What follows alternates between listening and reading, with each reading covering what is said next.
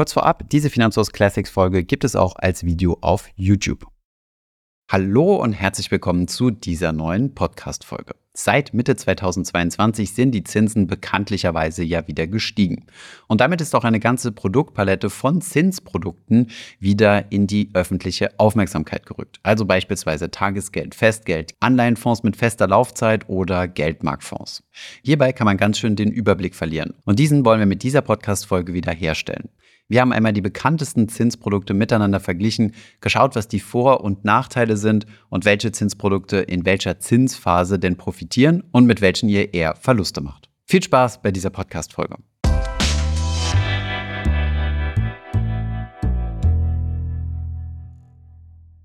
In der heutigen Folge geht es mal um Zinsprodukte. Denn seit Mitte 2022 sind die Leitzinsen der Europäischen Zentralbank und auch von vielen anderen Zentralbanken, beispielsweise der amerikanischen Fed, stark angestiegen.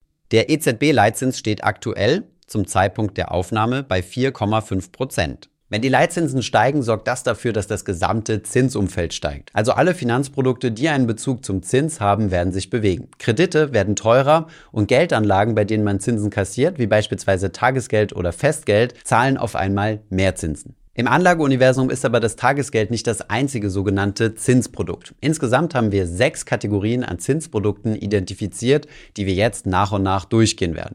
Starten wir mit den Klassikern, nämlich das eben erwähnte Tagesgeld und das Festgeld. Das Tagesgeld ist eine Bankeinlage, wo ihr über euer Geld quasi täglich verfügen könnt. Beim Festgeld ist euer Geld auf eine längere Laufzeit festgeschrieben und wenn ihr an das Geld rankommen möchtet, dann müsst ihr warten, bis diese festgelegte Laufzeit abgelaufen ist. Dann könnt ihr euer Festgeld kündigen und kommt wieder an euer Geld ran. Die nächste Kategorie an Zinsprodukten sind die Anleihen. Zugegebenermaßen, diese Kategorie ist extrem weit gefasst, denn Anleihe ist bei weitem nicht gleich Anleihe. Anleihen unterscheiden sich in ihrer Bonität, in ihrer Laufzeit und natürlich in ihrem Risiko. Die meisten Anleihen funktionieren aber folgendermaßen. Ein Staat oder ein Unternehmen möchte sich Geld leihen. Hierfür gibt das Unternehmen Anleihen heraus. Ihr als Investoren könnt in diese Anleihen investieren und das Geld wandert dann zum entsprechenden Unternehmen oder zum Staat zur Finanzierung. Eine Anleihe hat in der Regel immer eine festgelegte Laufzeit, beispielsweise zwei Jahre oder zehn Jahre. Über diese Laufzeit hinweg bekommt ihr dann Zinsen, wie bei einem üblichen Kredit, nur dass ihr hier die Kreditgeber seid. Am Ende der Laufzeit bekommt ihr dann das geliehene Geld wieder zurückbezahlt. In der Zwischenzeit zwischen dem Moment, wo ihr in die Anleihe investiert und dem Moment, wo ihr euer Geld zurückbekommt,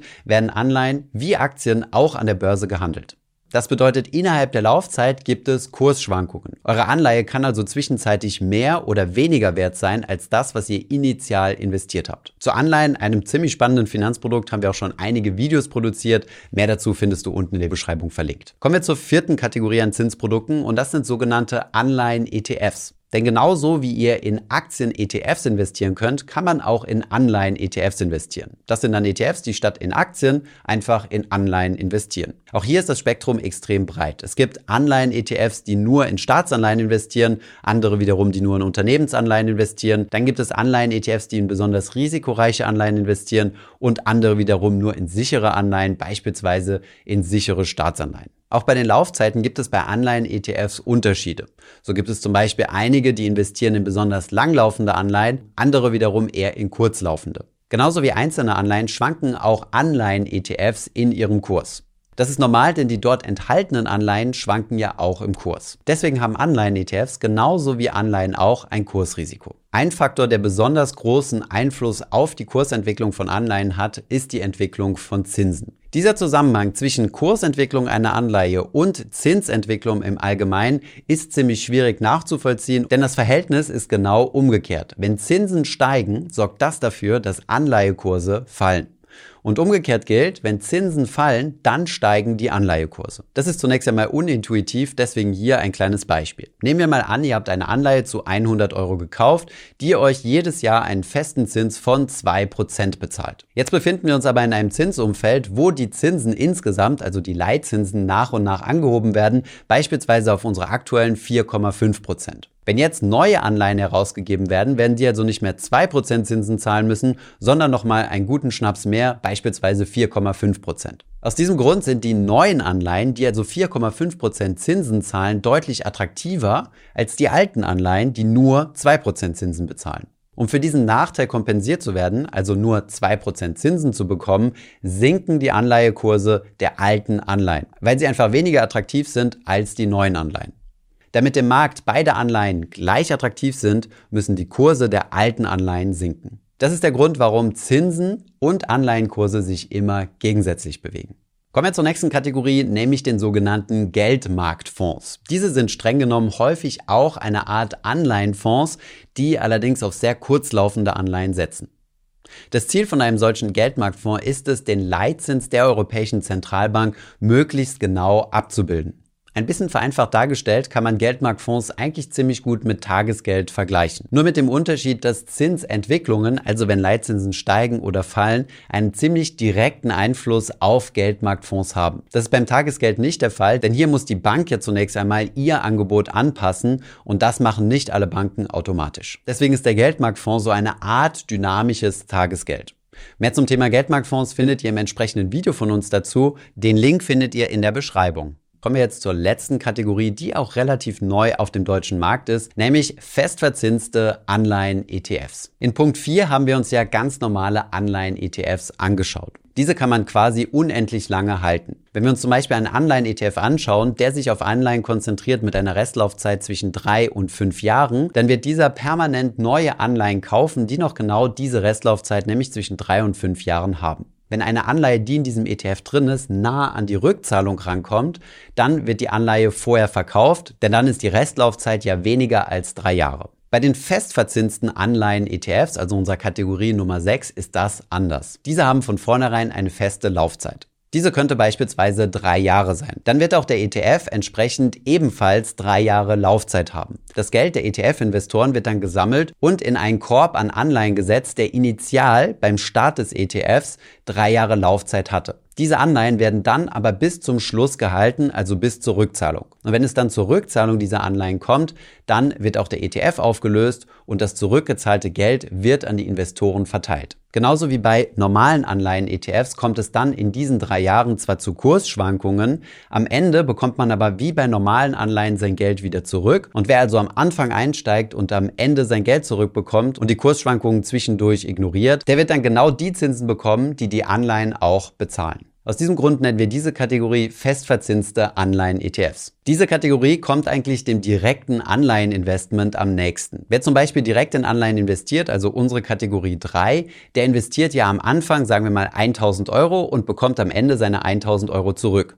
Dazwischen hat er Zinszahlungen erhalten und es gab gewisse Kursschwankungen. Wer die Anleihe von Anfang bis Ende hält, der wird so viel Rendite bekommen haben, wie die Anleihe an Zinsen bezahlt. Und genau diesen Cashflow möchte auch ein festverzinster Anleihen-ETF abbilden. Anders als die normalen Anleihen-ETFs, also unsere Kategorie 4, kommt es am Ende zu einer Rückzahlung und zwischenzeitlich zu den regelmäßigen Zinszahlungen der enthaltenen Anleihen. Das waren soweit auch schon unsere sechs Kategorien an Zinsprodukten. Einige sind hier sicherlich einfacher zu verstehen, beispielsweise Tagesgeld und Festgeld. Und wenn wir uns dann aber Anleihen anschauen, dann wird es ein bisschen komplizierter. Deswegen haben wir für euch eine übersichtliche Tabelle erstellt, wo wir mal die verschiedenen Eigenschaften der sechs Kategorien durchgehen. Starten wir mit dem Bezug, also wie kann ich in diese Produkte investieren? Tagesgeld und Festgeld bekommt ihr bei einer Bank. Ganz normale Tages- oder Festgeldangebote, die Vergleiche wie gesagt bei uns auf der Webseite. Die anderen vier Kategorien müsst ihr über den Kapitalmarkt beziehen. Das bedeutet, ihr braucht hier ein Depot, welches euch Zugang zu einer dieser vier Kategorien gibt. Anleihen-ETFs, Geldmarktfonds und festverzinste Anleihen-ETFs bekommt man bei ziemlich jedem Broker. Bei Anleihen ist das ein bisschen anders, da muss man genauer hinschauen, ob das der entsprechende Broker auch anbietet. Schauen wir uns jetzt mal an, wie sicher diese Anlagen sind. Starten wir einmal mit dem Sondervermögen. Tagesgeld und Festgeld sind kein Sondervermögen. Ihr leiht euer Geld hier der Bank und seid hier nur geschützt über die Einlagensicherung von bis zu 100.000 Euro pro Kunde und Bank. Anders sieht es bei den anderen vier Kategorien aus. Hier handelt es sich um Sondervermögen. Wenn also euer Broker oder eure Depotbank pleite gehen sollte, dann gehören diese Anteile, egal ob Anleihen oder ETFs, immer noch euch. Ihr habt hier also kein sogenanntes Emittentenrisiko. Dementsprechend leitet sich folgendes Ausfallrisiko für die einzelnen Produkte ab. Bei Tagesgeld und Festgeld seid ihr wie gesagt abgesichert im Rahmen der Einlagensicherung. Dort habt ihr also ein erhöhtes Risiko, sobald ihr über 100.000 Euro dort investiert. Darunter seid ihr ziemlich sicher, wenn ihr euer Geld bei einer deutschen oder europäischen Bank in Euro liegen habt. Das Ausfallrisiko von Anleihen, Anleihen-ETFs und festverzinsten Anleihen-ETFs hängt vor allem von der Bonität der entsprechenden Anleihen-Herausgeber oder Emittenten ab. Wenn ihr beispielsweise in eine Staatsanleihe investiert mit einem AAA-Rating, beispielsweise eine deutsche Staatsanleihe, dann ist das Ausfallrisiko ziemlich gering. Wenn ihr aber in einen sogenannten High-Yield Corporate Bond investiert, dann ist das Ausfallrisiko schon deutlich höher. Wie hoch dieses Risiko ist, das könnt ihr durch die Bonität erfahren. Schauen wir uns jetzt mal das Kursschwankungsrisiko an. Also bewegt sich der Wert meiner entsprechenden Anlage zwischenzeitlich so, dass es sein kann, dass ich Kursverluste erleide. Das ist bei Tagesgeldkonto, Festgeldkonto und bei Geldmarktfonds nicht der Fall. Bei Anleihen, aber auch Anleihen-ETFs und festverzinsten Anleihen-ETFs kommt es zwischendurch aber zu Kursschwankungen. Diese Kursschwankungen sind umso größer, je länger die Laufzeit der Anleihe ist. Sehr kurzlaufende Anleihen haben verhältnismäßig wenig Kursschwankungen. Sehr langlaufende Anleihen haben hingegen deutlich höhere Kursschwankungen, gerade wenn sich das Zinsumfeld ändert. Jetzt gibt es aber immer wieder Argumente, die sagen, naja, die Kursschwankungen sind mir egal, denn am Ende der Anleihenlaufzeit kriege ich ja mein Geld wieder zurück. Das heißt, wenn zwischendurch der Wert schwankt, ist mir das egal. Mich interessiert ja nur, dass ich am Ende alles zurückbekomme, was ich dort investiert habe. Und das ist tatsächlich der Fall bei Kategorie 1, 2, 3 und Kategorie 6, also Tagesgeld, Festgeld bei normalen Anleiheninvestment und bei den festverzinsten Anleihen-ETFs. Bei normalen Anleihen-ETFs bekommt ihr den Nominalwert nicht am Ende zurückbezahlt. Diese Kurse schwanken durchgängig, denn hier werden ja ständig Anleihen verkauft, die nicht mehr in das ETF-Profil reinpassen und neue Anleihen reingekauft. In der Regel warten ETFs also nicht bis zur Rückzahlung der Anleihe. Das ist wie gesagt bei festverzinsten Anleihen-ETFs anders. Auch bei Geldmarktfonds gibt es am Ende keine Rückzahlung des Nominalwertes. Wenn ihr also an euer Geld rankommen möchtet, was ihr in einen Geldmarktfonds investiert habt, dann müsst ihr eure Anteile verkaufen. Genauso wie bei einem Anleihen-ETF auch. Was die Verfügbarkeit betrifft, sind eigentlich alle Produkte außer dem Festgeld nahezu täglich verfügbar. Das Guthaben auf eurem Tagesgeldkonto könnt ihr täglich abziehen und eure Wertpapiere, also Anleihen, Anleihen-ETFs, egal ob festverzinst oder nicht, sowie Geldmarktfonds, könnt ihr börsentäglich an der Börse verkaufen. Das bedeutet aber nicht, dass ihr dann keine Verluste realisiert. Denn wir wissen ja, einige Produkte, wie beispielsweise Anleihen, schwanken ja im Kurs.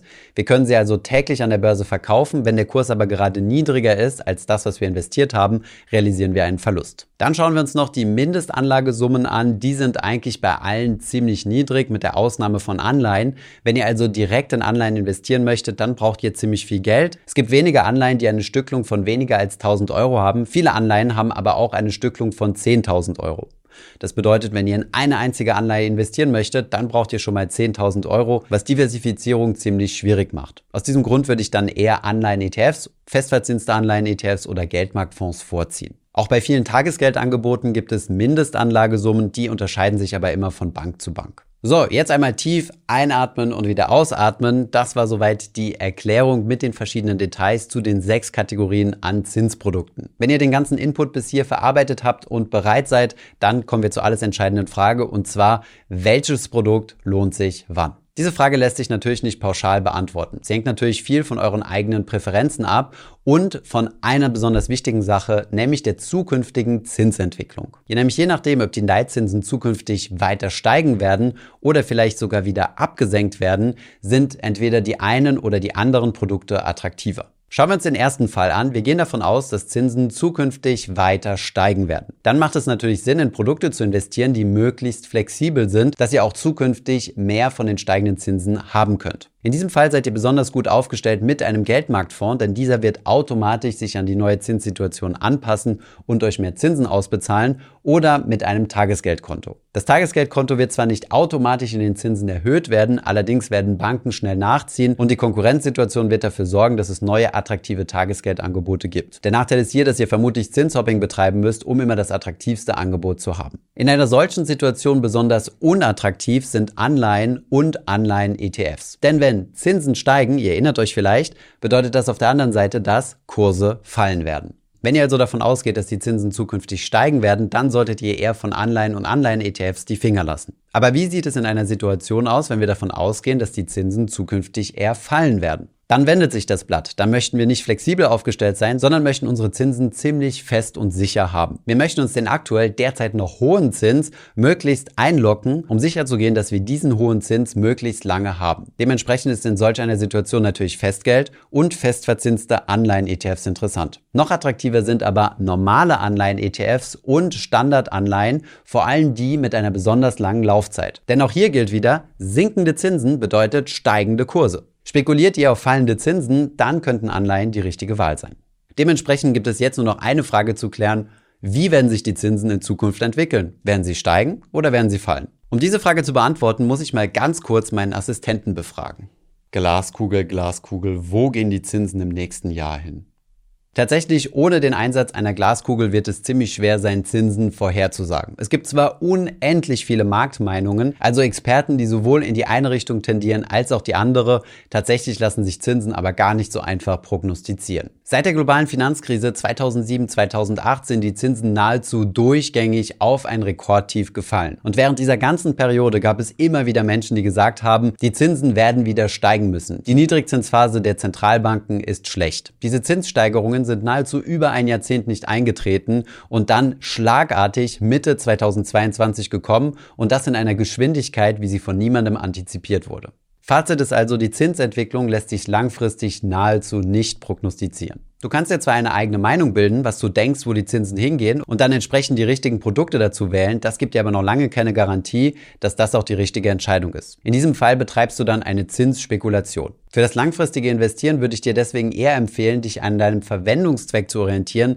als an möglichen Zinsprognosen. Stell dir also lieber die Frage, was möchtest du mit deinem Geld erreichen und lege dementsprechend dein Geld an. Wenn du zum Beispiel planst, in fünf Jahren eine Immobilie zu kaufen und du dir sicher bist, dass es nicht vor den fünf Jahren sein wird, dann kannst du dein verfügbares Geld zum Beispiel auf ein Festgeldkonto packen oder in einen festverzinsten Anleihen-ETF investieren. Wenn du gerade einen Geldüberschuss hast und deine Liquidität parken möchtest, beispielsweise weil du Selbstständiger bist und gerade Rücklagen für das Finanzamt bilden möchtest, dann kannst du das Geld auf ein Tagesgeldkonto packen oder in einen Geldmarktfonds investieren. Damit profitierst du auf der einen Seite von den Zinsen, kannst aber auf der anderen Seite jederzeit auch wieder an dein Geld rankommen. Wenn du langfristig investierst, aber nicht so viele Kursschwankungen in deinem Portfolio haben möchtest, so dass du keine hundertprozentige Aktienquote fährst, dann kannst du dir langlaufende und sichere Anleihen-ETFs anschauen, die du dann zusätzlich in dein Aktienportfolio mit reinmischst. Du siehst also, im Fokus sollte der Verwendungszweck stehen und nicht deine zukünftige Vision der Zinsen. Natürlich kann es auch eine Mischung aus beiden sein. Du kannst von den aktuell im Vergleich zum letzten Jahrzehnt sehr hohen Zinsen profitieren, indem du einen Teil deines Geldes auf ein Festgeldkonto packst. Kommen wir abschließend jetzt noch zur Frage, wo du denn die entsprechenden Produkte finden und miteinander vergleichen kannst. Wie vorhin schon erwähnt, findest du auf unserer Webseite einen Vergleich für Tagesgeld und für Festgeldangebote. Beide Links findest du unten in der Beschreibung. Wenn du dich zu einzelnen Anleihen informieren möchtest, dann gibt es ziemlich viele Informationen dazu im Internet. Eine der besten Anleihensuchen meiner Meinung nach stellt die Börse Stuttgart auf ihrer Webseite zur Verfügung. Wenn du dich für Anleihen-ETFs oder Geldmarktfonds oder Geldmarkt-ETFs interessierst, dann schau mal bei uns in der ETF-Suche vorbei. Auf der linken Seite findest du Filter, um zu den für dich richtigen Produkten zu gelangen. Was festverzinste Anleihen-ETFs angeht, gibt es derzeit nur einen Anbieter, nämlich iShares, die die sogenannten iBonds in Deutschland auf den Weg gebracht haben. Auch zu diesen findest du Informationen in unserer ETF-Suche. Dazu musst du oben in der Suchmaske einfach nur mal iBonds eingeben und findest dann schon die entsprechenden Produkte. Alle relevanten Links zu Vergleichen, ETF-Suche und auch zur Börse Stuttgart findest du unten in der Beschreibung. Das war soweit auch schon unsere Übersicht der sechs Zinsproduktkategorien, die es so gibt und was so die Vor- und Nachteile der einzelnen Produkte sind. Wir haben uns außerdem angeschaut, wie die einzelnen Produkte auf Zinsänderungen reagieren und in welchem Umfeld welches Produkt profitiert bzw. Verluste macht. Nichtsdestotrotz lohnt es sich nicht zum Zinsspekulanten zu werden, denn die Prognose von langfristigen Zinsentwicklungen ist extrem schwierig bis unmöglich. Orientiere dich bei der Wahl deines Zinsfinanzproduktes eher an deinen Bedürfnissen. Ich hoffe, diese Podcast-Folge hat dir gefallen. Wenn ja, dann zöger doch nicht in deinem Umfeld über diesen Podcast zu sprechen, bei Freunden und Bekannten. Ich denke, es gibt auch in deinem Umfeld viele Menschen, die sich für das Thema finanzielle Bildung interessieren oder interessieren sollten. Wenn du auf iTunes bist, würden wir uns auch freuen, wenn du uns eine positive Bewertung dalässt. Das hilft uns, den Podcast noch einfacher auffindbar zu machen. Alle wichtigen Links und Verweise findest du wie immer in den Show Notes zu diesem Podcast. Vielen Dank fürs Zuhören und bis zum nächsten Mal.